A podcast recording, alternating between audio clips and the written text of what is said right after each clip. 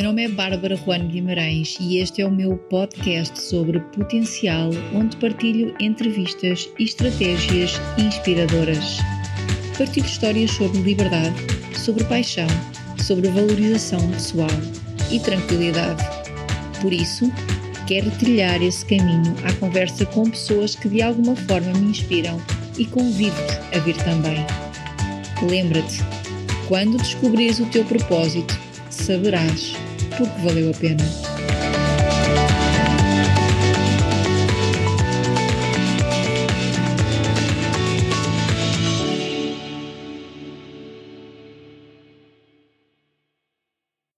Olá a todos e bem-vindos aqui ao nosso podcast. Este é o podcast Fora de Série, onde eu entrevisto pessoas que de alguma forma me inspiram e que eu acredito que têm alguma história para contar e alguma coisa para ensinar.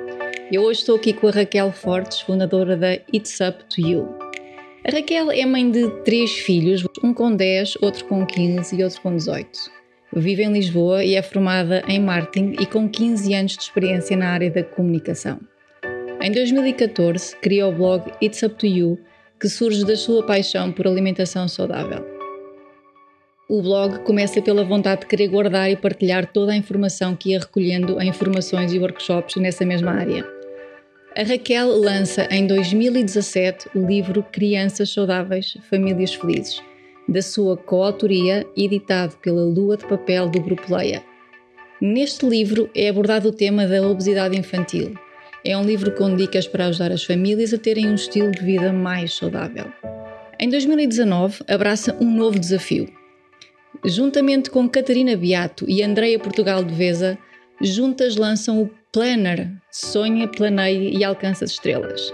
Durante esse mesmo período começa o seu gosto pela corrida, que acaba por associar a este estilo de vida. Atualmente, o blog It's Up to You já é uma marca, um símbolo de vida saudável nas redes sociais e um grupo de corrida. Grupo esse que soma hoje mais de 30 elementos e que conta com o apoio de uma equipa técnica multidisciplinar que os prepara para as provas que fazem pelo mundo fora. Hoje em dia, a It's Up To You já tem mais de 15 mil seguidores no Instagram e mais de 13 mil seguidores no Facebook. Olá Raquel, eu quero agradecer-te estares aqui comigo a inspirar pessoas com o teu projeto. Muito obrigada. Obrigada eu pelo convite. Queria começar por perguntar-te o que é que te fez vender a empresa que tinhas e passar da área do marketing e da comunicação para a nutrição? Sim, logo a começar logo em a começar em grande. então, uh, por acaso tem graça, porque hoje também uh, estava a partilhar contigo que por coincidência uh, saiu o primeiro podcast que eu gravei, este é o segundo. Uh, e, e hoje de manhã estive a ouvi-lo, o podcast que eu participei, e por acaso falo lá nessa parte da história. E é engraçado porque uh, as coisas foram surgindo. Uh, parece que às vezes, às vezes parece um bocadinho estranho uh, a pessoa não planear assim nada muito. Tem uma pessoa como eu que até sou bastante planeada e organizada e em questões tão importantes na vida teria acontecido sem grande planeamento. Aí, daí a surpresa de estar a dizer o estranho da situação. E, e o que aconteceu foi que, por acaso, eu já estava numa fase uh, ali passado 12 anos, indo um bocadinho atrás, falando um bocadinho da minha história. Eu, quando tirei o curso de marketing, o meu sonho era, eu imaginava-me trabalhar em Nova York, sabes aqueles filmes dos anos 90, que as pessoas andavam com aquela imagem que eu tinha na cabeça, as pessoas andavam com os cadernos e um, os, li os livros de um lado para o outro a correr de reunião em reunião, sem tempo a parar, sempre a criar a, a equipa, a desenvolver a, ideias, ações, campanhas. E eu imaginava-me nesse protótipo de pessoa. A agência de publicidade, grande agência, e na área da publicidade, ou marketing.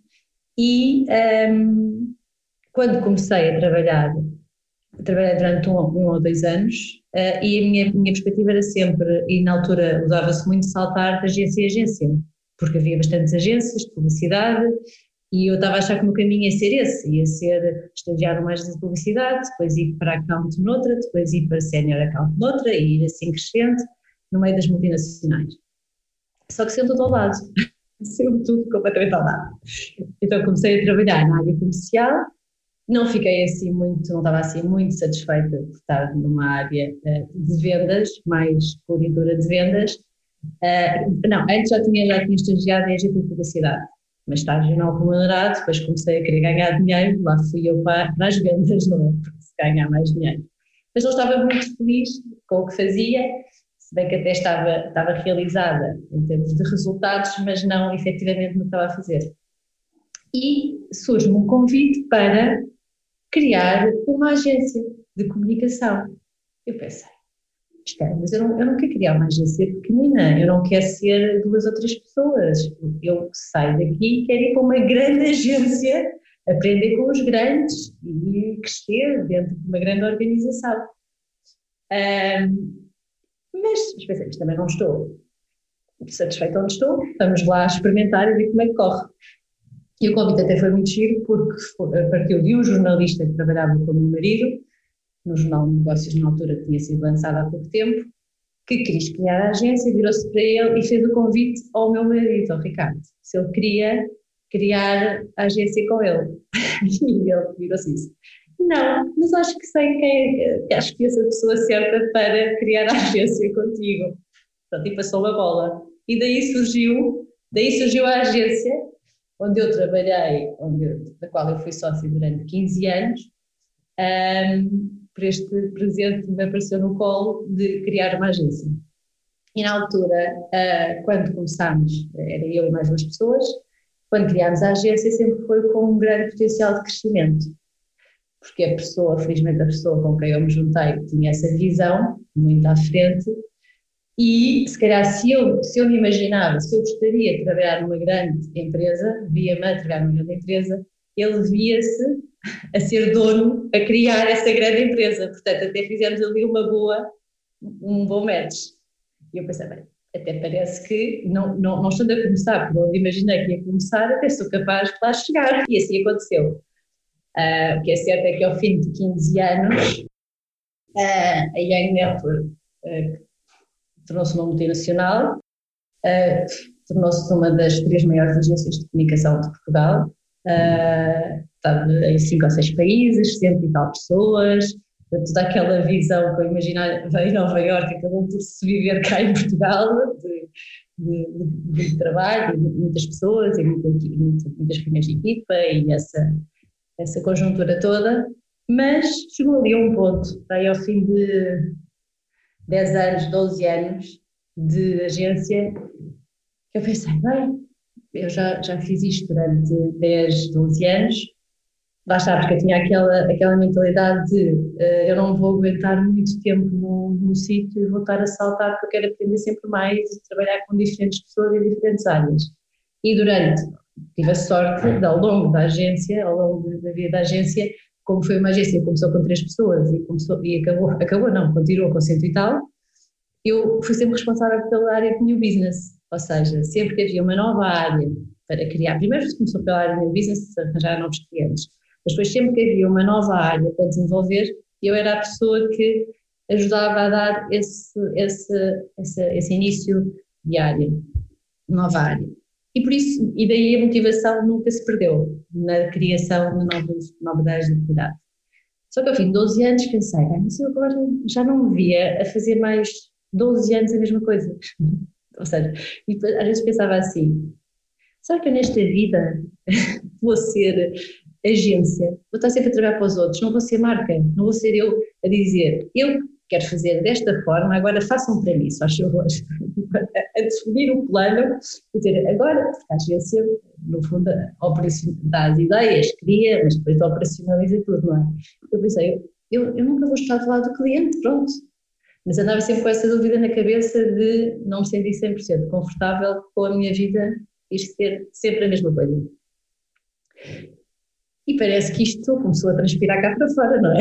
Ou seja, a pessoa começa a pensar, a ter esses pensamentos, e não de uma forma racional, mas se calhar sensorial, uh, começou-se a perceber que se calhar aquilo não era uh, o meu futuro a arte termo. E eu até, até acho graça porque eu não. Sempre fui uma pessoa bastante pragmática, racional, uh, pouco virada para outras áreas da vida, mas hoje em dia acho que o universo conspira a nosso favor. Porque quando nós começamos a não nos encaixar num determinado padrão, parece que se a pessoa até deixar fluir, a coisa vai se reorganizando. Sim, vai acontecendo. Não foi nada, vai acontecendo. E o que aconteceu foi que não foi nada imposto, não foi nada decidido de um dia para o outro, acabou por acontecer eu ter uma proposta para vender a minha parte da empresa. Ah, ok. Ou seja, ao fim de, isto, eu acho que ao fim de 10, 12 anos, 12 anos para aí, eu comecei a ficar um bocadinho cansada e vendi a empresa ao fim de 15. Portanto, foram ali 3 anos uh, a se tomar as decisões todas. E aconteceu, aconteceu essa proposta. Claro que a pessoa pensa sempre, tem, tem os seus pensamentos si para si, não é? Uhum. Gostava de mudar, não quero fazer isto toda a vida, que queres fazer outras coisas, quer, quer isto, quer aquilo, quer aquilo outro, mas depois de repente dizem, uh, estás disponível para vender a tua parte? Espera aí, não sei se estou. Deixa-me lá pensar. não é assim, exatamente. Isto também não é assim, é maluca, vamos lá. Mas uh, em que moldes, como, porquê, Bem, sei que isto foi, foram várias conversas. Uh, mas felizmente foram dois anos de mas também uma empresa de, na altura dessa dimensão não era não era em dois meses que a coisa se fazia uhum.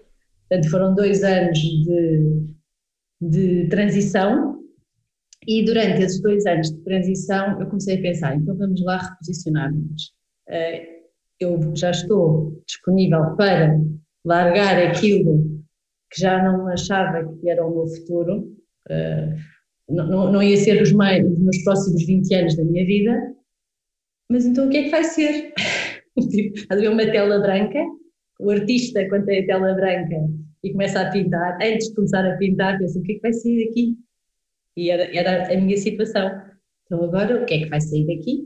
Uh, e, paralelamente, que eu acho que é muito bom, uh, acho que é muito bom, até, até, é muito bom, até eu na altura até me comparei com as pessoas que chegam à reforma, estão uma vida inteira a trabalhar e que depois têm aqueles, aqueles graves problemas de não se sentirem úteis quando, quando acabam a sua vida ativa, de trabalho, e acho que é muito bom uma pessoa fazer um planeamento dois anos antes, três anos antes, do que é que vai fazer quando aquela fase terminar. Uhum. Quando Só até ela ficar em branco. 65, eu tinha 38, Sim. tinha 37 ou 38 anos e estava nesse plano de. Uh, uma nova vida. É, uma nova vida e em que é que eu vou ser útil. E houve questões que me começaram a surgir na cabeça que eu nunca tinha pensado, que era, então vamos lá perceber qual é o meu propósito. Uhum. Esta muito palavra bom. foi muito aparecendo Sim. na cabeça, que é. Uh, qual é que é o meu propósito? O que é que eu ando cá a fazer? Além de ajudar a, os negócios a crescerem a serem conhecidos, a serem falados a serem divulgados. Um, e acabei por encontrar na alimentação saudável, começou pela alimentação. Uh, comecei a fazer, lá está, comecei a fazer workshops diferentes ao fim de semana, aproveitava os fins de semana para, para mas estava aqui a pensar porque é que foi a alimentação. E foi, exato, porque, por coincidência, uma vez estava na fila do supermercado, por acaso eu acho que há, há certas situações tão corriqueiras da vida que fazem mudar tudo. Sim. Esta foi mesmo uma situação. Há circunstâncias, mais, não é? Sim. Exato, uma circunstância. E uh, o meu ritmo de vida era um bocadinho acelerado, então muitas vezes eu saía da agência e no caminho entre a agência e chegar a casa, passava num supermercado, tipo daqueles mais pequenos, e fazia meia dúzia de compras e ia fazer o jantar quando chegava a casa.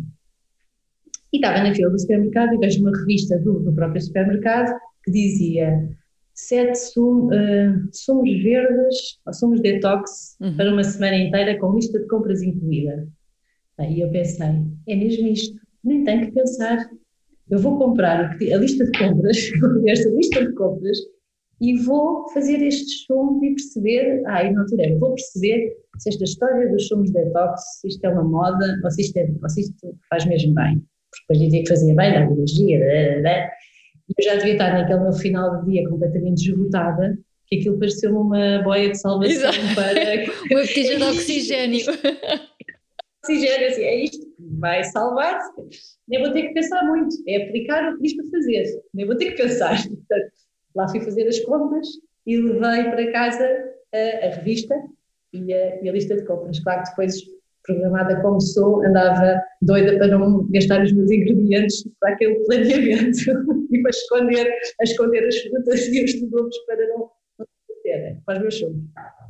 Bem, e lá, e lá, lá implementei implementei essa semana, depois repeti a segunda e pensei, não, eu vou me sentir mesmo bem quando já não precisar de andar com a revista atrás, olhar aqui para, para os ingredientes toda, toda a hora. O que é certo é que implementei isso na minha vida, uh, ao pequeno almoço, tomava sempre, as pessoas perguntavam muito quando eu comecei a partilhar, na altura até comecei a partilhar no meu perfil pessoal as, os chumos. E as pessoas diziam, mas tu souberes isso durante o dia todo? Que horror! Uh, toda, toda a gente chocadíssima. Que horror! Uh, e eu, não, isto é o meu pequeno almoço. Lá para eu pôr um sumo no dia, eu não bebo isto o dia todo. É só como eu começo o dia. Depois pensei, bem, isto está a criar aqui tantas dúvidas e atritos na cabeça das pessoas. Eu tenho que criar uma página à parte, na altura no Facebook, onde vou colocar as minhas receitas e os meus sumos. E não obrigo ninguém a ver, ou seja, não estou no meu perfil e de repente veem um sumo e ficam, ficam muito chocadas se tiverem interesse, vão ver a receita àquele espaço que está ali ao lado. E não. E, pronto, e daqui surgiu o It's Up to You, ou seja, de eu estar a querer não incomodar as pessoas que me seguiam no meu dia a dia, e então pôr ali o meu cantinho à parte só para quem tinha interesse. Uh, e o que é certo é que ao fim de 15 dias de sumos, e, e não foi ao fim de 15 dias, foi quando eu comecei a haver dias que não tinha tempo para fazer os sumos, e chegava ao meio do dia e percebia que estava muito mais cansada. E depois começava a pensar para trás, ah, mas o que é que eu hoje fiz diferente para estar... Foi aí que me deu o clique. Pensei, não, eu nos dias em que não bebo sumo, ou estou dois ou três dias sem beber, o meu nível de energia começa a ficar muito mais em baixo e a sentir muito mais cansada. E foi isso que me despertou, então, para a alimentação saudável e tentar perceber um pouco o que é que o efeito que os alimentos têm no nosso corpo, é? tudo o que nós comemos, ingerimos, tem um efeito positivo ou negativo ou neutro no que na nossa no nosso bem-estar. E foi daí que surgiu. Uh, mas estava a perguntar da agência, não era? Não, mas já respondeste, mas respondeste. Já respondi, exatamente. Sim. E depois comecei paralelamente a fazer esse caminho. Claro que, sabendo que daí a X tempo ia ter disponibilidade para desenvolver-se o que eu quisesse ao meu gosto, porque ia ter disponibilidade financeira para fazer, tinha de encontrar o que é que eu queria fazer. E, e lá fiz uns workshops. Na altura queria fazer um workshop de alimentação saudável, não havia. Na altura o conceito alimentação saudável ainda não existia, em 2014. Uh, ah, e então fui fazer um workshop de uh, cozinha, alimentação vegetariana com a Gabriela Oliveira. E, e eu adorei porque eu acho que já tinha feito um anterior, anteriormente tinha feito um de macrobiótica. E o de macrobiótica mudava muita coisa, ou seja, havia muitos ingredientes diferentes, havia ali uma grande mudança para a pessoa se. uma adaptação diferente ao da Gabriela, porque o da Gabriela o que eu senti foi que com tudo o que a pessoa normalmente tem em casa, consegue fazer as refeições, no caso dela, vegetarianas. A minha, a minha intenção quando fiz o workshop foi utilizar a parte vegetariana como acompanhamentos, porque nós somos uma família de cinco, não ia impor de um momento para o outro, por muito que eu até me adaptasse bem, não ia impor à família toda de repente um, alimentação uh, vegetariana. Então usei aqueles, o que aprendi no, no workshop para os acompanhamentos serem diferentes, serem mais saudáveis, mais nutritivos e, e muito, e muito melhores do que, do que fazia habitualmente.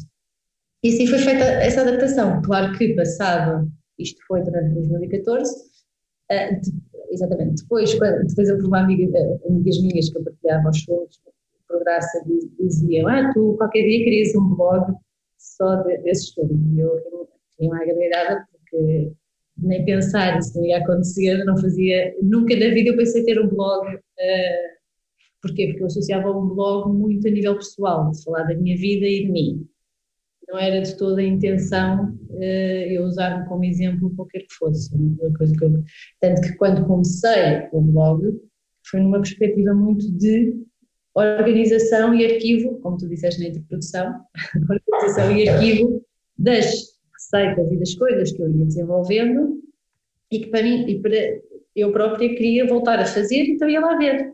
E já que estava, estava a fazer isso, partilhava com as outras pessoas.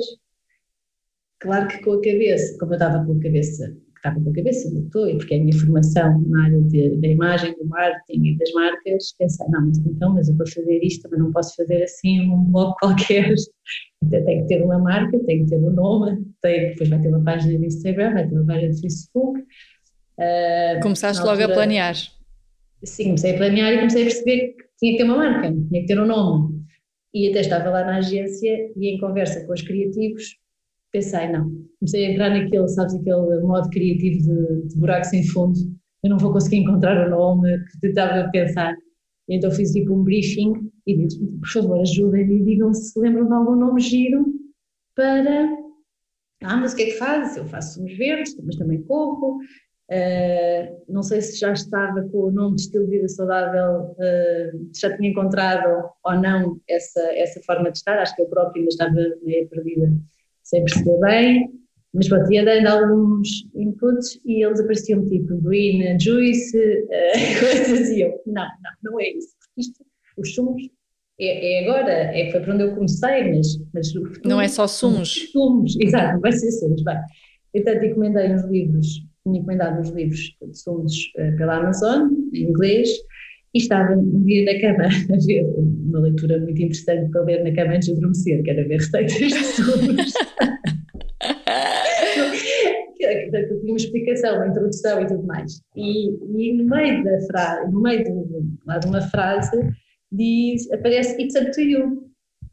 E eu olho e fixo aquela parte só da frase e digo, está aqui a marca esta é a marca de, do blog, é mesmo, é it's up to you, é não, nós não impormos nada a ninguém, ou seja, o objetivo de, da marca e do blog não é impor nada a ninguém, é no fundo disponibilizar a informação que eu acho útil para mim e que as pessoas vão retirar de lá o que acharem que é bom para elas e cada um fazer à sua maneira, assim como eu também o estou a fazer do meu lado.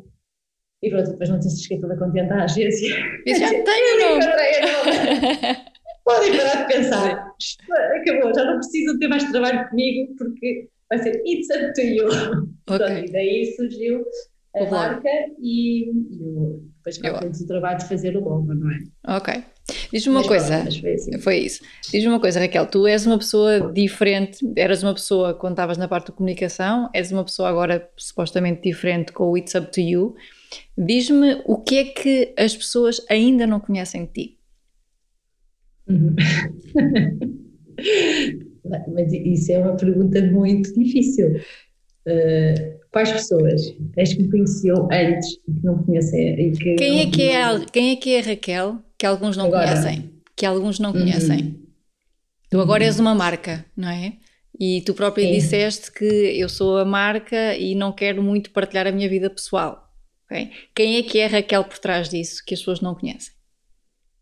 Ah, sim. aos poucos já me fui, já me fui mostrando um pouco mais. Uh, até porque houve, houve, um momento de viragem, acho que até nos primeiros anos eu não associava essa marca, marca, marca, uh, não associava sequer a minha imagem pessoal. Uh, depois comecei a, aparecer mais à volta da corrida e o grupo de corrida também me ajudou, no fundo, também a desmistificar um pouco, porque, eu, porque não, claro, claro que tem uma porcentagem de, de, de, não é vergonha, de timidez ou, ou que, se, que, se, possa catalogar, mas eu nunca quis foi que as pessoas achassem que eu era o exemplo para elas. Eu, Raquel, mas aquilo que eu aconselhava e que elas pegavam nessa informação e trabalhavam, formatavam uh, uh, para elas à medida delas. Ou seja, nunca me revi como uma, como é que se chama? Aquelas influencers. Uh, exato, nunca, nunca me revi nessa, nesse papel de influencer. Como tal, não queria expor muito a minha imagem e as pessoas quase que It's up to you, era a cara da Raquel, e depois logo vamos ver o que é que ela está a falar, o que é que ela diz e quais são os temas que ela fala. Sempre quis pôr os temas à frente da minha imagem. E foi, no fundo, por aí que eu comecei, foi a marca faz isto, dá forma a um estilo de vida saudável ao nível da alimentação e do exercício físico, e depois a Raquel de aparecer um dia quando fizer sentido. E, começou, e apareceu, e começou a aparecer com a corrida e com os workshops porque os workshops tinham presença e depois com os livros, não é? Portanto, depois começou a não haver forma de não aparecer. Portanto, foi um bocado isso. Portanto, as pessoas já conhecem a Raquel exatamente como ela é. Uh, sim, sim, acho que sim, acho que sim, mas estava aqui a tentar, a tentar responder mais diretamente à tua pergunta de quem é que eu sou que as pessoas não conhecem, que as pessoas não conhecem, uh, quer dizer, quem não conhece todo, sou casada, tenho três filhos. em, termos de, assim, de valores, de princípios, daquilo que é importante Exato. para ti, características. É.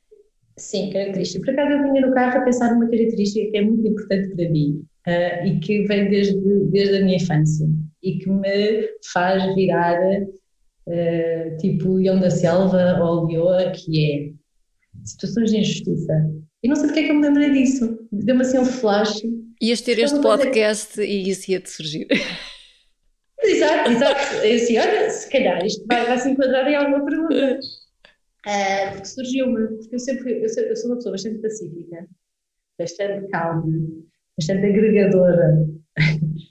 Tento sempre que as coisas tenham, uh, fluam bem, que não haja atrito, uh, mesmo nas aulas, lembro-me em miúda nas aulas com os meus amigos, uh, até conhecidos, uh, era muito, não fazia, ou seja, era sempre muito de acolher os conhecidos também, de integrá-los no grupo, mas se acontecesse qualquer situação que eu presenciasse com alguém que eu tivesse a presenciar, ou comigo própria, eu fico descontrolada. Às vezes é que até, eu acho que perco a racionalidade toda que, que impera em mim, que eu sou uma pessoa bastante, já fui mais, ou seja, já consigo balancear mais, mas acho que fui mais racional do que, do que sou, mas perco a racionalidade toda e quase que sou capaz de me atirar à pessoa se pudesse. Portanto, a justiça é importante para ti?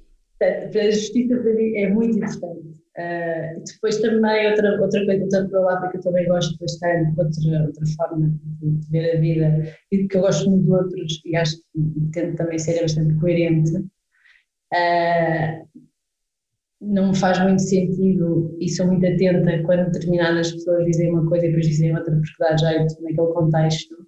sou quase que consegui ali picar, mas porquê que está a dizer isto? Faz sentido. Sim. Há uns dias. Há dias, há um ano atrás. Mas hoje, este verão também li um livro da Mia, do Mindfulness. Sim, sim parentalidade consciente. Sim, já li, eh, sim. Na adolescência, sim. os meus filhos e eu uma pré-adolescente, tenho que começar a, a, tenho que começar a, perceber bastante dessa, dessa área. E ela disse uma coisa muito engraçada que me ficou e que me, que me tornou mais flexível, porque eu também, esta coerência toda que eu exijo em mim e nos outros, também me torna uma pessoa menos flexível porque às tantas não dou assim tanta flexibilidade para as pessoas uma vez pensarem uma coisa e de repente pensam outra, mas isto está tudo maluco, o que é que se passa aqui? Então com os, com os adolescentes, que são tão pouco coerentes, a coisa começava a patinar completamente na minha cabeça. E ela disse uma coisa que era boa, essa história da muita atenção a termos como consistência e coerência. Porque, ah, porque há fases da vida em que as pessoas não são, não o são, e não é por quererem ou não quererem, é porque as situações não os permitem ser, e, e no fundo isso ajudou-me a ser um bocadinho mais uh, aberta, uh, no sentido de aceitar melhor o outro do que às vezes aceitava. Ou seja, se, apesar de ser uma pessoa bastante agregadora e de gostar de, que as coisas fluíssem, quando sentia que uh, que, aquilo, que determinada coisa não fazia muito sentido, não sou aquela pessoa de criar confronto, mas desligo o botão. Afasto-me. Afasto-me, não, não, não invisto mais na, na, relação, ou no que for, ou no, que. Porque aquela situação deixa de fazer parte da minha vida. Desligo, desligo completamente. E agora já não desligo assim tão facilmente e questiono-me. E penso, dou a oportunidade de pensar, se calhar fez aquilo, ou reagiu, ou disse aquilo, também pressionado ou não por determinada situação. Ou seja, acho que uh, estou mais flexível nesse sentido. E, e lá está, e, tem a ver toda, toda com uma evolução e evolução, conhecimento, se eu não tivesse lido aquele livro no verão e não tivesse visto uma explicação sobre, sobre, sobre essas duas palavras que me faziam tanto sentido e que eram quase os meus alicerces de vida, uh, se calhar continuava mais inflexível do que se calhar sou atualmente. Diz uma coisa, nessa, uh, nessa correria de, de, ser mãe de três, como é que organizas o teu dia? Eu organizo muito pouco. Ok. há partes da tua vida que tu, tu queres de facto controlar Sim. o processo todo, não é? Sim. é? E queres ter, ter quase ver, ver qual é que é o resultado antes dele acontecer, mas depois há outras partes que não o fazes, é isso? Ah, ah, ah okay. ter essa capacidade. e durante muitos anos, com bastante sofrimento, uh, lá está, porque queria controlar tudo e, se, e havia partes que não dava para controlar, mas que eu achava que estavam em falta e em falha e estava sempre um bocado a correr contra o tempo. Acho que é um, a, primeira, a, primeira, a primeira altura da minha vida que eu fiz psicoterapia, cheguei à sessão de psicoterapia e a frase que eu disse foi: Eu não estou bem porque. já, já sabia porquê. Eu não estou bem porque. Já fiz o diagnóstico, já está.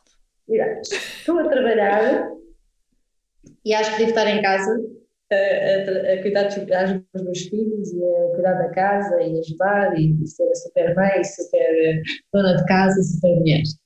E estou em casa e só quero trabalhar.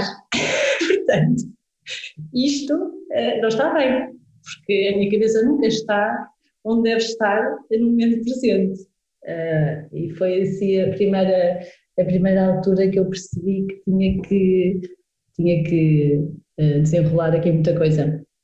E lá está, e, e isso para dizer exatamente a organização. E nessa, nessa altura era aquela altura em que eu uh, sentia uma grande aflição de não conseguir estar presente em todo o lado ao mesmo tempo e a fazer tudo pelos outros. Uh, e depois acho que uh, fui, fui, fui ajudando a que isso, fui, fui ajudada, a que isso fosse ultrapassado, então comecei a desligar. E foi isso que me ajudou quando tu dizes o que é mãe de três filhos, e eu acho que consegui desligar essa parte foi essa que eu larguei. Não, não larguei totalmente. Foi a bandalheira. Muito bom. Não é, não é a bandalheira. É deixar fluir. Deixo fluir com, com regras, mas não é, não é de forma obcecada nem e tento que não seja no relacionamento prejudicial, ou seja, tento que a coisa flua e se não for a primeira, vai ser a segunda, se não for a segunda, é a terceira, uh, e se não for de todo. Temos que constatar o facto e dizer: olha, hoje não correu bem, amanhã isto não volta a acontecer, só favor. Portanto, passamos a bola para o dia seguinte. Uh, e até resulta, mas, mas, mas, mas eu acho que foi, foi muito importante e, e até eu, muito agora durante a quarentena e durante os confinamentos, confinamento, vários confinamentos que já tivemos, mas logo o primeiro, o que me dava assim bastante, eu percebi que ainda bem, ainda bem que, que não, o confinamento não foi naquela fase que eu não estava bem em lado nenhum, é? que foi já passados anos. Porque se agora, nesta fase, eu olhava para aquelas agendas das mães super perfeitas, com a agenda que publicavam, partilhavam no Facebook, no Instagram, aquelas uh, diários do dia, como às nove pequeno almoço, às 10 uh, eh, atividades, às 11 lanche de meio da manhã, meio-dia mais atividades. Almoço que atirava-me da janela.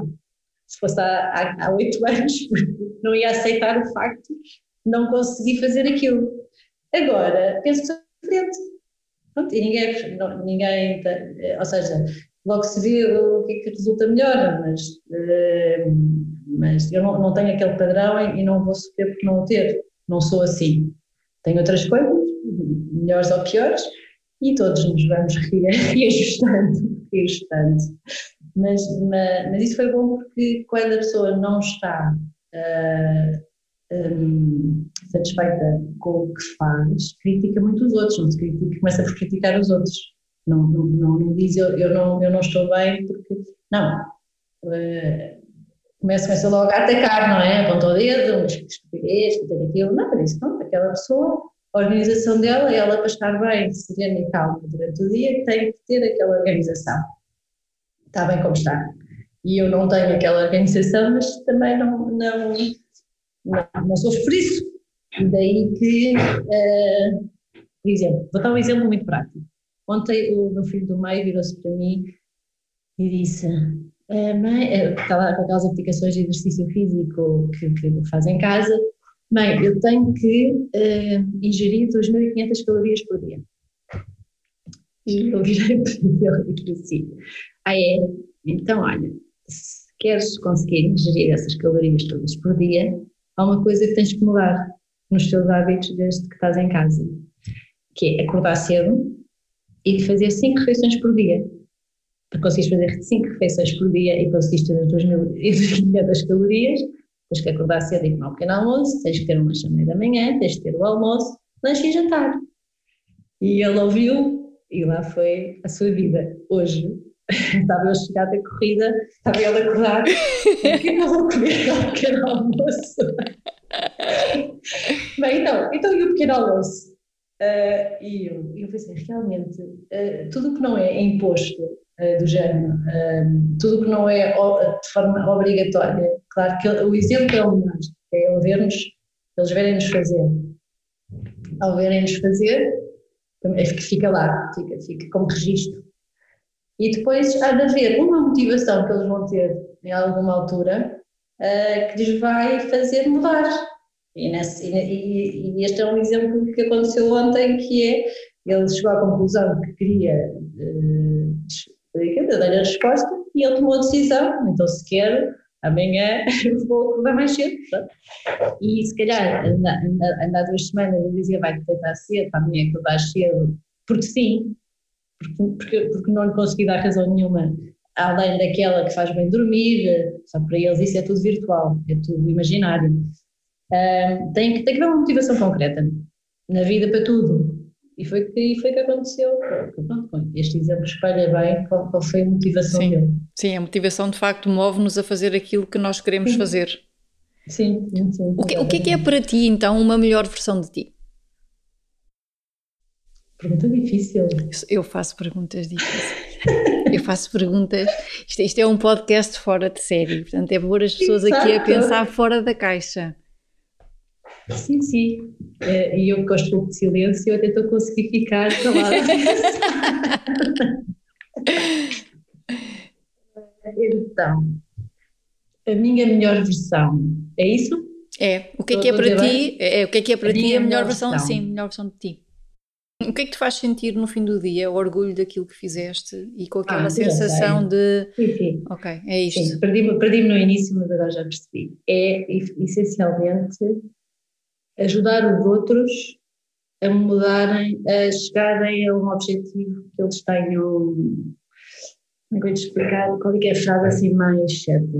Portanto, eu chego, eu chego, chego realizado ao final do dia quando percebo que contribuí para ajudar alguém a atingir um objetivo. Uh, e acho que essa é a minha. Porque, porque é mesmo, porque, por exemplo, há é dias, a tua há motivação. Dias, há dias vazios. Há dias sim, vazios, não é? Sim, há dias que a pessoa sim, diz, sim. este dia é tão, é tão vazio. Sim. E esses meus dias vazios, eu sei bem quais são. São aqueles em que eu ando a fazer para o dia todo. E que não, não tem, e que não tens isto como disseste agora, não é? Não, Sim, não consegui chegar a ninguém, uhum. não consegui. Uh, não consegui interagir de forma uh, uh, contribuir uhum. qualquer coisa. Uhum. E que andei a fazer aquele trabalho de levar, trazer, supermercado, uhum. essa, essas coisas do dia a dia. E quando eu tenho muitos dias assim, começo a ficar com a minha energia completamente em baixo. Ok. Portanto, o que te energiza é contribuir, é ajudar, Exatamente. é chegar às pessoas. Exatamente. Uh, acaba por ser um bocado. Parece que, que eu alimento o meu ego ajudando os outros, que é assim um bocado estranho. Alimentas Mas o é. coração. Pois, exato. Sentir-me útil, sinto-me útil dessa Uhum, forma. Sim. Uh, como também me senti útil ontem a dar a resposta certa ao meu filho, porque ele, hum, Uh, seja, gostei que ele, até, até fiquei a nível, a nível familiar, não é? Eu fiquei assim um bocado inchada a pensar, Ei, realmente ele acha que eu consigo mesmo ajudar a chegar às 2.500 calorias por dia, ou seja, até aquilo que eu já faço fora de casa, em casa já estou a perguntar como é que eu faço para conseguir Uh, sei eu estar ali a dizer porque eu uh, sei isto e sei aquilo e vocês fazem tudo ao contrário, eu não concordo, isto seria uh, a minha versão há 10 anos. Ia, ia de, de, de dedo no ar, dizer isto é assim, e assim, vocês fazem tudo ao contrário, e assim não dá, assim não pode ser, e vai correr tudo mal se vocês não fizerem como eu digo. Pronto. Essa era a Raquel ah, antiga? Isso seria eu antigamente. Ok. Exatamente. O que é que hoje em dia te ajuda a manter focada? Uh, focada. Temas, temas novos. Uh, estar, estar a estudar um novo tema e um tema que eu, que eu percebo que está a contribuir bastante para a minha evolução.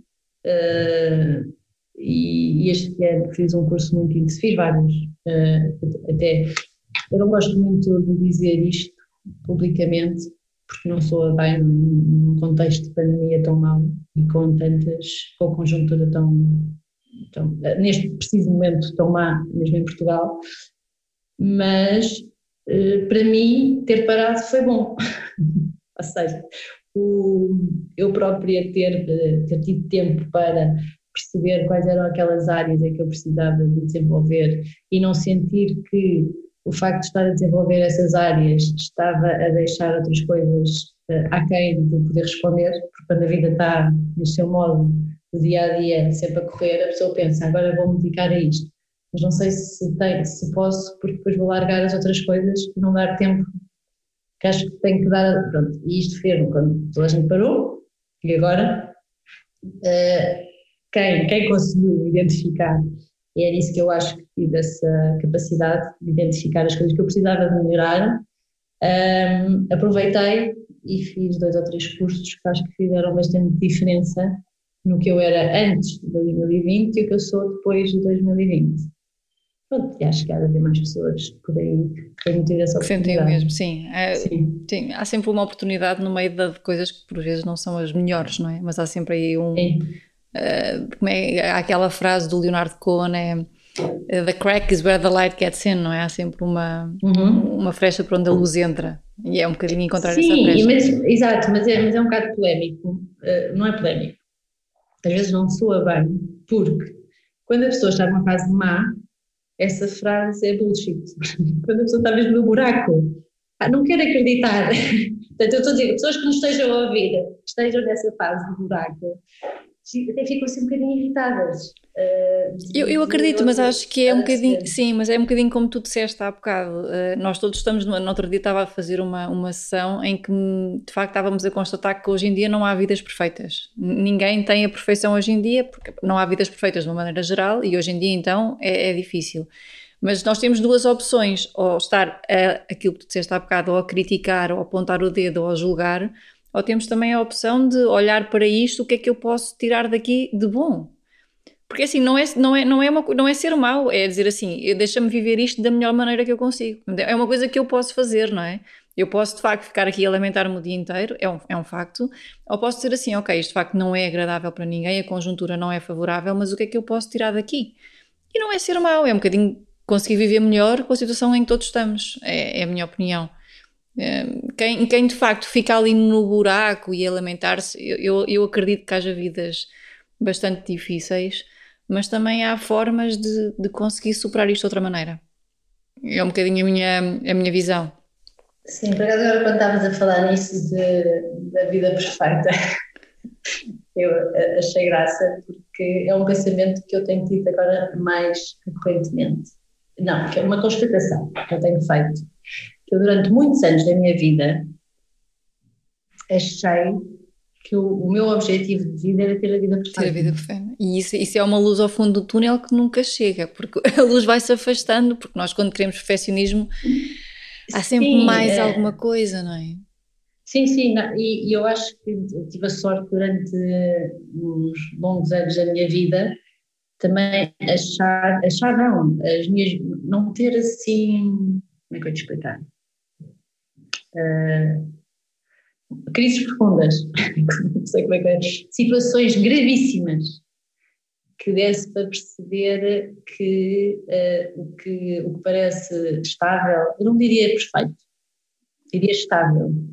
A palavra estabilidade uh, sempre teve muito, muita importância para mim, a estabilidade, a minha estabilidade e a estabilidade dos que estão à minha volta, e naquela corrente de tudo fluir, não haver grandes uh, confrontos e tudo mais. E de repente, em 2000, por acaso 2017 coincidiu com o início do grupo do, do It's Up To You, de corrida, foi engraçado, e foi o pior ano da minha vida.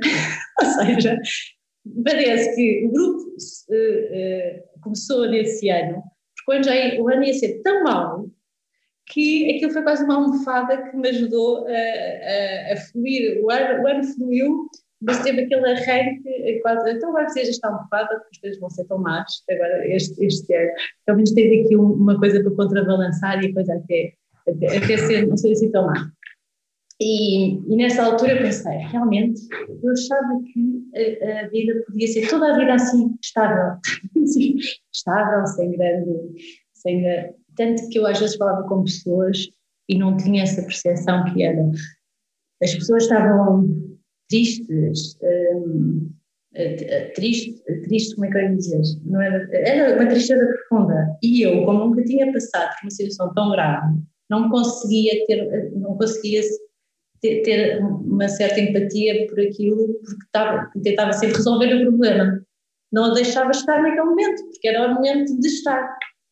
Então ficava muito aflita e tentava resolver e, e, e arranjar soluções e, e quase o palhaço do circo e vamos lá mudar isto e vamos lá, quando, quando, quando a coisa é mesmo profunda, deixar sei, precisar agora daquele momento, quando sair daquele momento, logo vemos o que é que. Mas eu tinha uma grande dificuldade em perceber isso. Pronto, e depois fui aprender. Aprendi e agora já sei ser mais empática nessas situações. E até, inclusive, uma vez no Web Summit, estava a ver uma apresentação daquelas há uns anos que diz, nessa, nessa altura, diziam que já há estudos psicológicos nas conversas do WhatsApp, nas redes sociais, whatever, e conseguem definir o perfil psicológico das pessoas através dos emojis que elas usam. A, a frequência Sim. dos emojis que as pessoas usam consegue-se definir o perfil. Uhum. Nessa altura eu comecei a, perceber, a, ser mais observadora nas conversas com as outras pessoas, quais eram os emojis que as outras pessoas usavam e, e confirmou-se. E, e, também, e também constatei em relação a mim que eu não tinha nenhuma ligação a momentos de tristeza, nem de dor, nem de nada, porque eu nunca usava, era, era quase surreal para mim, pôr um emoji triste, ou um emoji assim meio confuso, ou emoji, isso para mim não existia. Um, e pronto, e foi, e foi 2017 chegou, uh, arrasou, e depois, a partir daí, uh, houve uma nova realidade, uma nova realidade, uma nova realidade que dá também, que dá uma grande oportunidade para nós darmos grande valor a momentos estáveis da nossa vida, porque sabemos que podemos vir a passar por outros mais instáveis. Então, quando se está num momento estável, há que estar presente, não é? Há que viver o um momento viver. Outro, outro dos cursos que eu também fiz este ano, o ano passado, foi de Mindfulness, que também adorei, oito semanas, porque foi o Mindfulness prático e teórico, ou seja, eh, foi uma explicação muito teórica também. Havia sempre parte teórica e depois parte prática, não era só prática, porque mais quando se parte, quem, quem não tem nenhuma vivência com estas áreas, quando se parte para a prática é um bocado abrupto e a pessoa nem sabe bem o que é que está lá a fazer. Ou qual é que é o objetivo, e às sim. vezes até em situações... Não tem o contexto, não é? Sim, sim.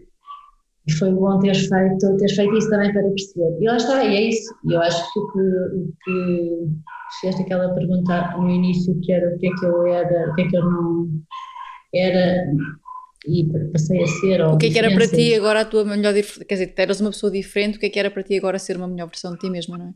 Será essa? Sim, sim, sim. Eu, eu, eu, acho que é um bocadinho isso, que é o conseguir dar valor às boas fases da vida, okay. vivê-las melhor. uh, não estar sempre a achar, porque eu também tinha aquela ansiedade de eu quero fazer, eu quero acontecer, eu quero fazer mais. Estava sempre numa de querer mais, mais, mais. Por acaso, isso era, isso era, uma, era uma pergunta que eu te ia fazer a seguir, que era dos hábitos que já presenciaste. Eu, eu trabalho muito com hábitos quando trabalho com atletas ou quando trabalho nas sessões. É dos hábitos que já tiveste, quais é que já descartaste que sabes que não funcionam? Porque eu não... Há hábitos que nós não dizemos, por exemplo, não. pensar é um hábito, não é? Há hábitos que nós não chamamos hábitos, mas pensar muito é um hábito. Ah, ah sim, que... sim. Eh, então, por exemplo, ruminar. Ruminar, ok. Já sabes, já sabes que não funciona e já descartaste. Até foi a palavra que eu aprendi no, no, no curso Mindfulness. Foi ruminar. Mas, Exato. Uh, e achar que, que eu achava que através do pensamento conseguia arranjar a solução para tudo. Que vez para até posso arranjar, mas não vai ser neste momento. Agora é para parar, depois logo se vê se isto vai resolver mais à frente ou não. E eu não, não era muito assim, eu era muito de, enquanto não conseguisse resolver determinada questão, ou minha ou dos outros, estava ali a pensar, a pensar, não era, não era opção A, era opção B, não era B, era C, não era e depois, mas porquê é que nenhuma resulta? Entrava ali em conflito interno. Esse outro também já larguei, que é achar que eu posso ser a solução da felicidade dos outros. É muito asfixiante. Uh, achar que podia. Eu acho que consigo. Quando, eh, lá está, isto também vai em resposta à outra pergunta, que não, não uh, parece um bocado incongruente, que é eu, eu realizo-me diariamente a contribuir para que as outras pessoas se desenvolvam, lá está. E a diferença era, eu antigamente achava que isto tinha quase que a substituir para. E agora não, agora contribuo, uh, dou as ferramentas, ou encaminho, oriento com aquilo que eu acho que faz sentido, mas depois consigo me libertar e deixar a pessoa, deixar a pessoa encontrar o seu caminho com essas ferramentas. Antigamente eu quase queria levá-las ao colo. Uhum. Fazer por elas, uh, obrigada. Fazer por elas, Sim. exato, fazer por Sim. elas. Uh, eu acho que é um bocado isso, é, a frase é mesmo essa, era fazer por elas, resolver os problemas fazendo por elas. Isso já, já deixei de fazer. Diz uma coisa, o que é que te acalma quando estás sob pressão? Correr. Ok. é correr, foi, foi perentório, correr. para, mim, para mim a corrida é um ato de liberdade física e mental.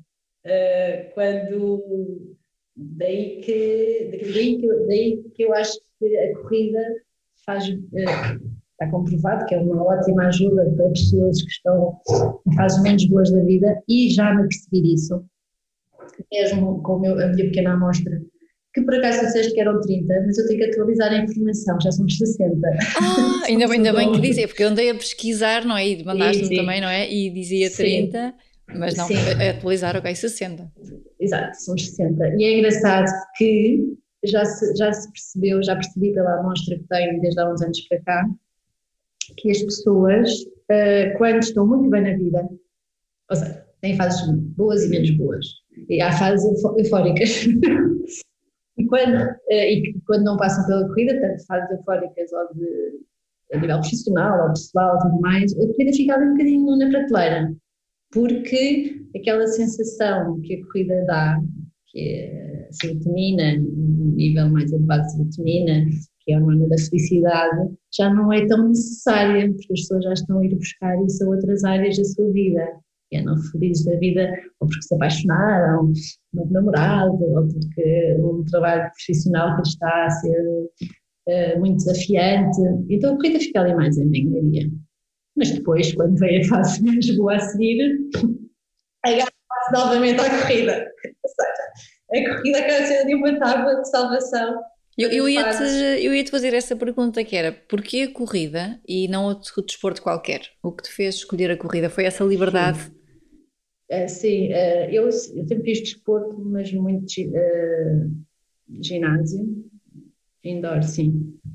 E a corrida, eu acho que a corrida consegue ter ali um pico a nível cardio que outros, outros exercícios, ou seja, uh, facilmente chega a um, a um nível de serotonina que é preciso muito mais tempo e dedicação noutros desportos para o conseguir atingir. E daí, portanto, vai-se correr. E depois tem a ver com a habituação do corpo e o esforço que a pessoa, por exemplo, quando uma pessoa não corre, começa a correr, se calhar atinge isso ao fim de 15 minutos de corrida, acabando. Outras pessoas que já correm uma hora, duas horas, é só ao fim de 10 km. Por isso é que é engraçado, há muitas pessoas que dizem ah, eu, eu agora, para mim, não faz sentido sair de casa para correr, para correr 5 km. Porquê? Porque os níveis dela, dessa pessoa, já estão a partir dos 5. Até aos 5 a coisa já é muito levezinha. Só a partir de determinada quantidade de corrida, o corpo depois vai pedindo mais e mais para sentir, quer dizer, mais, mais, mais, não, não é ilimitado, mas, mas é um desporto de, de superação pessoal, individual, e que, e, e lá está, eu acho que pessoas que uh, gostam de liberdade, de, de ação, liberdade de ação, eu gosto muito de liberdade de ação, não me prendam, por favor, que eu fico logo, assim, fico, eu não tenho claustrofobia, mas a, a esse nível consigo sentir qual é a sensação de claustrofobia. Não tenho claustrofobia a nível físico, de espaços, mas se me dizem que eu não posso determinada coisa ou que uh, a nível de liberdade de ação sinto-me presa logo, sim, logo. E a corrida dá muito essa liberdade, é a pessoa poder correr, tanto que eu, por exemplo, gosto muito mais de correr sem ter que voltar, o ir. Ao início eu dava a correr, muitas vezes meus primeiros treinos longos, quando os fazia sozinha, saía de casa a correr pela marginal e voltava de comboio não gostava daquela coisa de ter que voltar voltinha e repetir, sim, e repetir sim. O, o, mesmo percurso. Uhum. Eu ia te perguntar ah, agora o que é que tu, que três dicas ou que três conselhos tu dirias a uma pessoa que diz que não consegue ter uma vida saudável? Primeira pergunta. A primeira pergunta era o que é que para aquela pessoa é ter uma vida saudável? Porque é muito abrangente. Uh, e lá está, e acho que com a resposta da pessoa, eu então conseguia uh, dar três dicas para aquela pessoa, porque depende. Para ti, uma vida saudável passa por o quê? Para mim, passa por. Uh, três pontos. Sim. Primeiro ponto, diria que.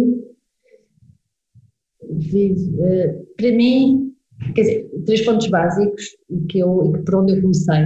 Uh, diria que ter uma alimentação consciente, não diria alimentação saudável, mas uma alimentação consciente, ou seja, que a pessoa se sinta bem com a alimentação que está a fazer e que sinta que, faz, que se sente com mais energia e com melhor bem-estar, isso varia de pessoa para pessoa, o tipo de alimentação, há muitos diferentes tipos de alimentação, e há pessoas, por exemplo, dentro da consciência delas só se sente bem a ter uma alimentação vegan ou vegetariana, e eu sinto-me bem e com bastante energia e a ter outros tipos de alimentação. Portanto, é, é que as pessoas consigam perceber qual é que é aquela alimentação que funciona para elas.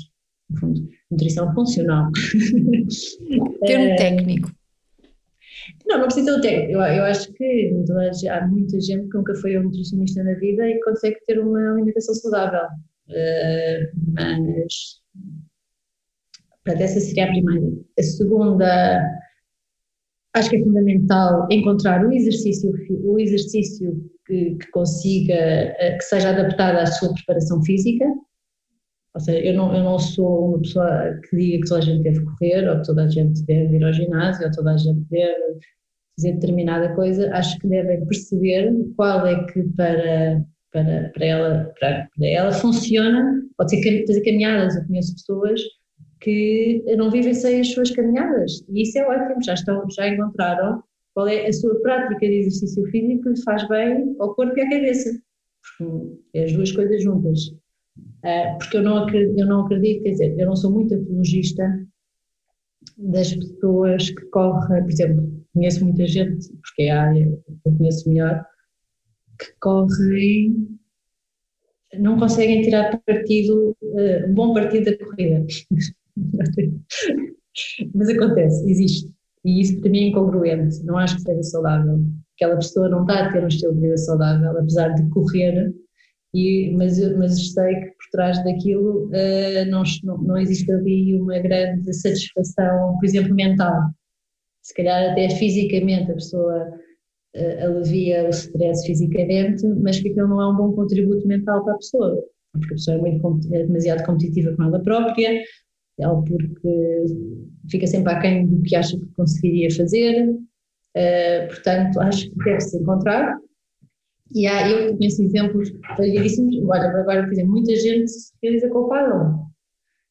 Tem estilo de vida saudável, pronto, consegue com o paddle, e não é corrida, porque junta a parte do exercício físico, tem a parte social que também gostam bastante, tem a parte da competição que adoram, tanto aos, de equipas e poder ganhar ou perder. Então, está, no outro dia houve um testemunho de uma das pessoas do time que estava a falar sobre que, sobre a corrida e sobre a motivação dela para correr, e ela disse que a primeira, a, grande, a primeira dificuldade que teve foi não ser um desporto que ganhava ou perdia, porque sempre esteve ligado à competição, e de repente, então isto, isto é bom, faz-me bem, sinto-me bem, mas não ganho nem perco. Uh, e esse clique fazia. Sim, os resultados, não é? Os objetivos. Exatamente. Uhum.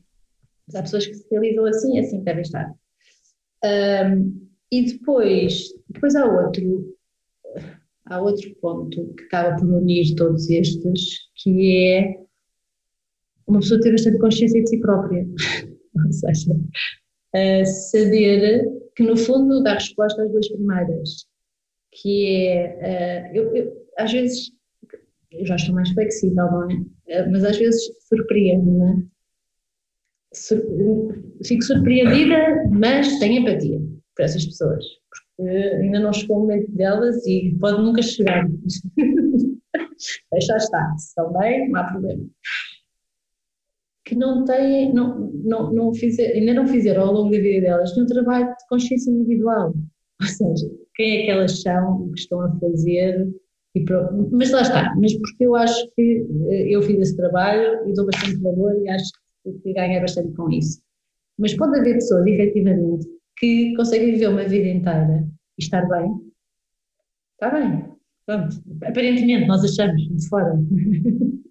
Não sei se efetivamente nós sabemos. Tem, um, sem se conhecerem assim uh, a um nível mais. Uh, como é que eu vou te explicar? Não, não, não, não está a ser o termo. Sim, olhar para elas. Olhar para elas e, e perceberem que é quem são. Gostam, o que é que elas não gostam uh, o que é que se aceitarem fazer, o que é que não será? se permitem fazer. Uhum.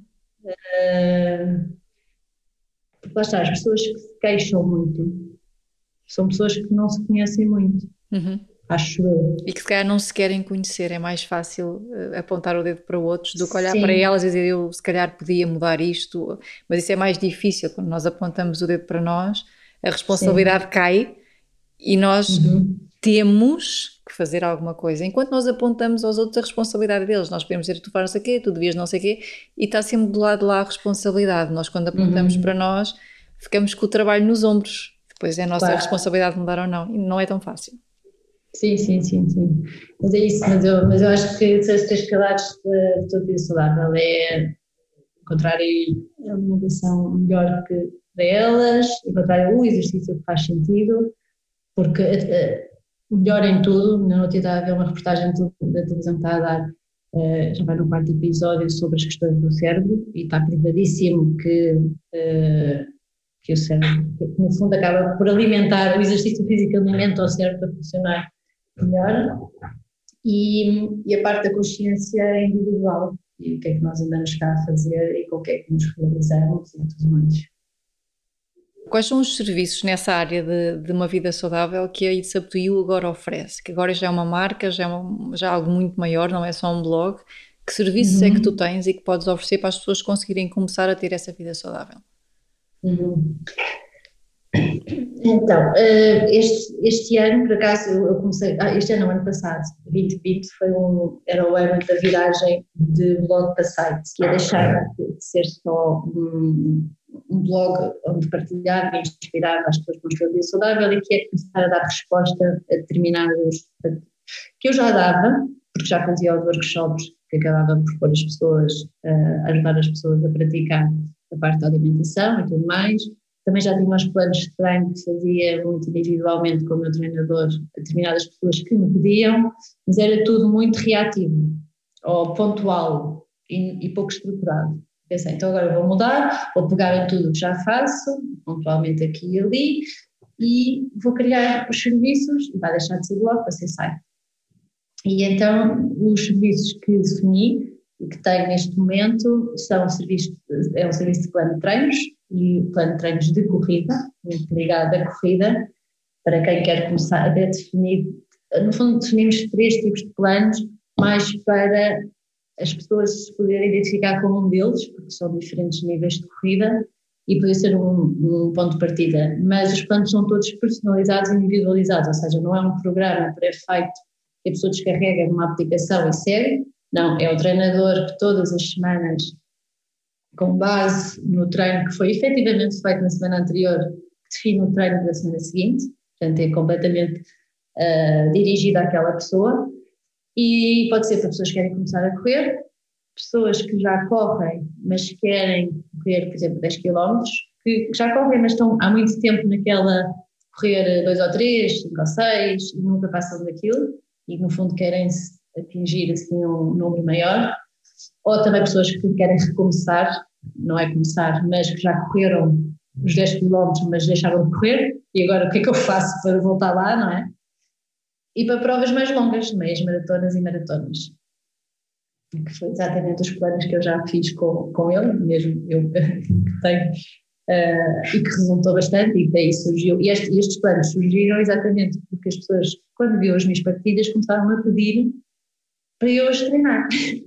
Não, não, eu não treino ninguém. Eu não. Uh, eu quero começar a correr, e agora o que é que eu faço? Diziam. Podes-me ajudar? Uh, e eu, hum, e, depois, ao fim de vários pedidos, pensei, falei com, com a pessoa que me treinava a mim, que me treina, e disse, e, e disse olha Pedro, eu acho eu já tinha sondado algumas vezes e ele sempre a fugir. Mas as, as pessoas continuavam a insistir e dizer, olha Pedro, temos que tomar aqui uma decisão, eu acho que está na altura. Tens que assumir como treinador. Não é só treinar a mim e este e aquele. E fazemos aqui o serviço, uh, se as pessoas querem também, vamos ver como é que corre, foi tudo numa de dar resposta, lá está, ao início, dar resposta a quem chegava a pedir, a mim, a pedir para treinar. Então, eu, uh, no fundo, eu faço, no fundo, o trabalho de coach, um, de, mais motivacional, e ele é a parte técnica, a parte técnica do chicote era assim, não era assado, e depois vou lá eu passar a mãozinha no pelo, ah, tens que perceber que faz sentido que seja assim, porque senão, uh, mas fazemos uma boa parceria porque complementamos bastante bem, porque ele é mais tough e eu sou mais um, good vibes, good vibes, é good vibes. É Aliás, as tuas camisolas dizem uh, good vibes. Good vibes only. Exatamente. Exatamente. E, e, lá está, e eu por acaso trabalho muito bem em parceria, não gosto de fazer as coisas sozinha, tanto que agora também estou a lançar, estamos a relançar, ah, mas só, só acabando com os serviços, depois já falo do que acabamos de lançar. Uh, portanto, temos esses planos de treino, depois tenho um serviço de Healthy Shopper Advisor, que é uh, ajudar as pessoas a fazerem as compras, ou seja, ou seja, começarem pelo, pela base, que é ter uma dispensa saudável em casa. Mas claro que as pessoas, de repente, fazem as compras saudáveis e depois não sabem o que fazer com as coisas que lá têm. Então, esse serviço inclui um, as compras, uh, o planeamento semanal de, das refeições de uma semana, no fundo, ligando àquele conceito dos sumos. Tem aqui as compras para fazer os sete sumos durante uma semana. E o que eu faço é, tenho aqui estas compras de alimentos saudáveis, tenho aqui um planeamento semanal de refeições para a semana inteira para, como se no fundo, começar a praticar ideias, receitas para aplicar esse, esse plano. Tem, tem tudo, consegue ter tudo em casa para ir experimentando e habituando e percebendo que não muda assim tanto. Eh, basta uma pessoa largar as receitas que toda a gente, toda a vida viu fazer em casa dos pais e pensar fazer diferente. Acaba por ter um bocadinho isso e criei também o Nelson Shopper Advisor para desportistas, que no fundo que faz, que faz sentido um, para quem também começa a correr, ou que já corre, saber o que é que deve ter em casa, um, no fundo, aqueles alimentos mais proteicos, mais energéticos, fazem sentido para pré-treino, pós-treino. Eu, eu, eu falo muito do pré-treino e pós-treino porque as pessoas o pedem. Ou seja, é quase, mas não é que eu acho que, que, sejam termos, se não houver uma boa alimentação durante o dia todo e de forma regular, não é um bom pré-treino ou um bom pós-treino que vai mudar o que quer que seja. Portanto, há daí a lista de compras de produtos que fazem sentido ter em casa, que fazem sentido fazer parte da alimentação regular de uma pessoa que faz, que pratica atividades regularmente. E depois também, uh, também ofereço um e-book com receitas, já que tem lá os alimentos em casa, então, e que, que aquela é a prática regular de, de, alimentação, dou ideias para receitas de, com receitas de pré e pós-treino. E de refeições, porque a pessoa pensa que o pré e pós-treino é sempre um snack à meia da manhã ou à meia da tarde. Mas não, se uma pessoa for treinar às sete da tarde, o pós-treino vai ser o jantar, não é o snack da tarde. E aí tem lá uma refeição, tem lá uma refeição no e-book que diz que se treinar antes e se for jantar depois, este há de ser a refeição pós-treino. Uh, para desmistificar aqui um pouco, que eu também achava nisso. Pré-treino é uma barra, ou pós-treino é uma barra proteica, e depois a pessoa para a casa da minha barra proteica, proteica e depois que sempre a passar a mesa para jantar.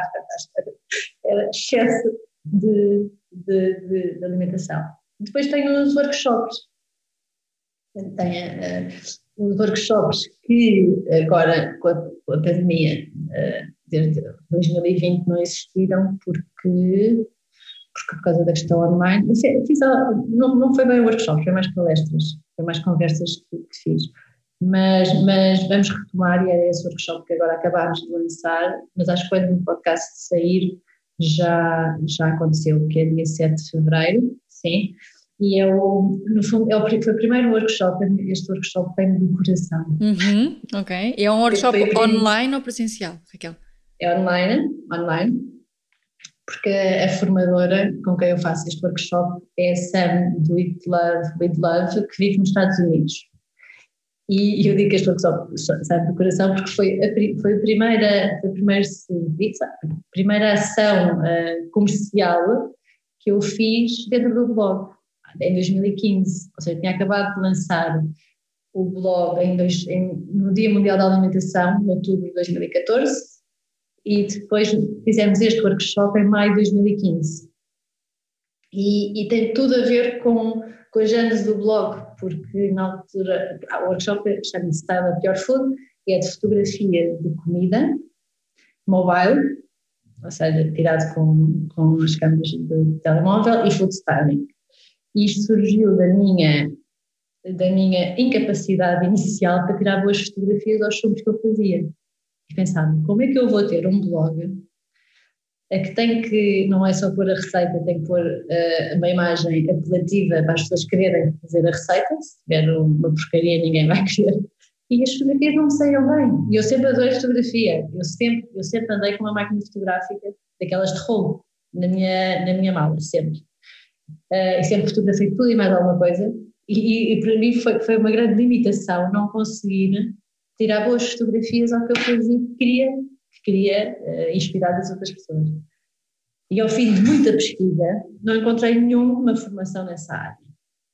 E então criei o workshop e, e até foi engraçado porque isso estava explicado no podcast que foi hoje lançado e que falamos sobre isso, em que eu ainda estava a trabalhar na agência e então peguei nesse, nessa minha ideia, nesse meu projeto fiz uma apresentação do conceito, a ideia, o conceito, o porquê daquilo fazer sentido, o antes e o depois de boas e más fotografias, Uh, o objetivo que era mudar a pegada digital uh, na alimentação saudável, quando a pessoa no Instagram fizesse uma pesquisa de alimentação saudável ou que aparecessem boas fotografias em vez de aparecerem as coisas horríveis, pardacentas, que era o que aparecia, tipo aquelas refogados tirados, uh, aqueles pratos castanhos, era tudo o que aparecia, e eu dizia, eu quando fiz a apresentação, uh, enviei uma mail à Sam e disse que gostava de apresentar uma ideia, que achava que fazia todo o sentido que gostava de desenvolver com ela e, e mostrei, eu fiz uma, uma apresentação com o cliente da agência, ela e a agência, ele o cliente, e daquele primeiro encontro surgiu o workshop.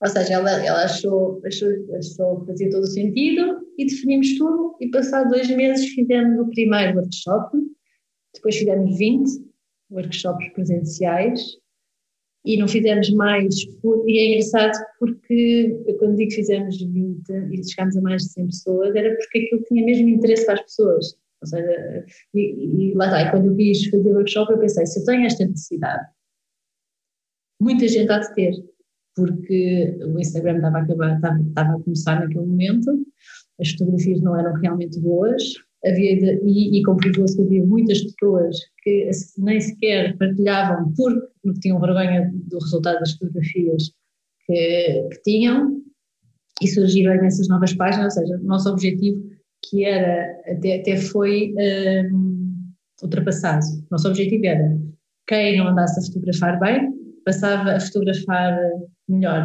ia, ia ser mais apelativo para quem as seguia. Mas depois ainda foi melhor porque houve muitas mais páginas que surgiram de pessoas que estavam, que estavam escondidas, não tinham coragem de avançar, e a partir do momento em que se libertaram e ganharam confiança no nível da imagem, lançaram as suas páginas e, e surgiram muitas mais páginas que inspiraram outras pessoas a ter uma melhor alimentação, portanto, e lá está, e a alimentação, eh, tudo o que nós fotografávamos era alimentação saudável, como é lógico, neste, neste contexto, uh, fazia sentido. Portanto, chegámos, uh, chegámos, ou seja, indiretamente, conseguimos influenciar muitas pessoas deste estilo de vida, através desse, desse workshop. E, e depois a Sara foi viver para os Estados Unidos, passado dois anos, ainda conseguimos manter o workshop seis seis meses quando ela vinha a Portugal, e fazíamos, ou seja, porque sempre recebemos e-mails de forma regular a pedir informações sobre o workshop. E guardávamos esse, esses contactos e quando lançávamos seis em seis meses já tínhamos praticamente o workshop cheio. Desde a, desde a, eh, a já não vem cá há dois anos e eu comecei a não saber o que responder. Os continuam, continuavam. E a esta direção. E nessas alturas dizia, ah, faz sentido fazer online, não faz sentido estávamos a fazer uma grande confusão mudar para, para o virtual. Falávamos nisso, mas um, um pouco, de forma um pouco confortável. Mas pronto, mas desde que a nova realidade existe, desde que em 2020 foi, foi a, a forma de toda a gente uh, fazer as suas formações e os seus cursos e comunicar, uh, eu disse, em dezembro, voltei a receber assim vários e-mails e disse, nós, nós estivemos a dormir durante 2020, toda a gente fez formações online. Nós temos público que quer nosso, a nossa formação. E porquê? Está na hora de fazer. Pronto, tivemos adormecido até 2020, mas agora vamos acordar. Agora acordamos. sim, faz todo o sentido. Vamos a pensar, sim. não é com, com o receio de não ter quem tenha interesse, já não existe, porque as pessoas estão lá a querer. E pronto, lançámos ontem o workshop e, e, acho que já está quase fechado. Já está quase okay. fechado. Eu, eu, acredito, eu acredito que vais, que vais repetir. Eu não sei quando nós lançarmos o podcast se já tiver acontecido. Acredito que, sim, que vais repetir. Diz-me só sim, onde sim. é que as pessoas, estamos quase a terminar, onde é que as pessoas te encontram, Raquel? Como é que elas podem chegar a ti? Encontram. Eu acho que as pessoas encontram mais facilmente no Instagram, uh, porque acaba por ser aquela plataforma que, que é mais, que é, regular, que é atualizada mais regularmente e que aparece mais diariamente, através do It's Up to You. It's Up to You, depois tem um tracinho em baixo, rates, que é como as pessoas me tratam.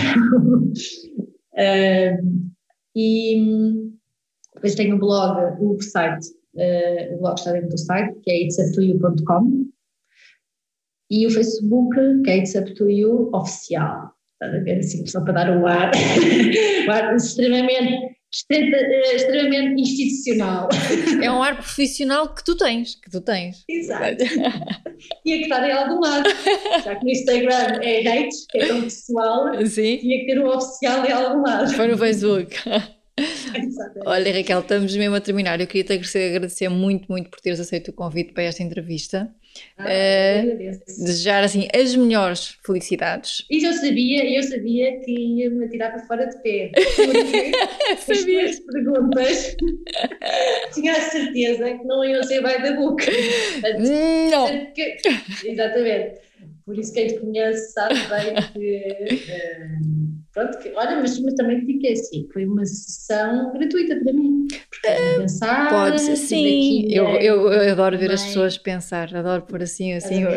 mas olha que ainda não acabou, ainda não acabou. Ah, não? Não. Vai, dizer o que é que dizem os seus olhos. Não. não, mas vou dizer uma pergunta que eu criei aqui para o podcast e que acabo sempre ah, o podcast com essa pergunta. Sim. E é, sabes como é que se chama o podcast? Que é Fora de Série. Uhum. A minha pergunta é: quem é a Raquel fora de série?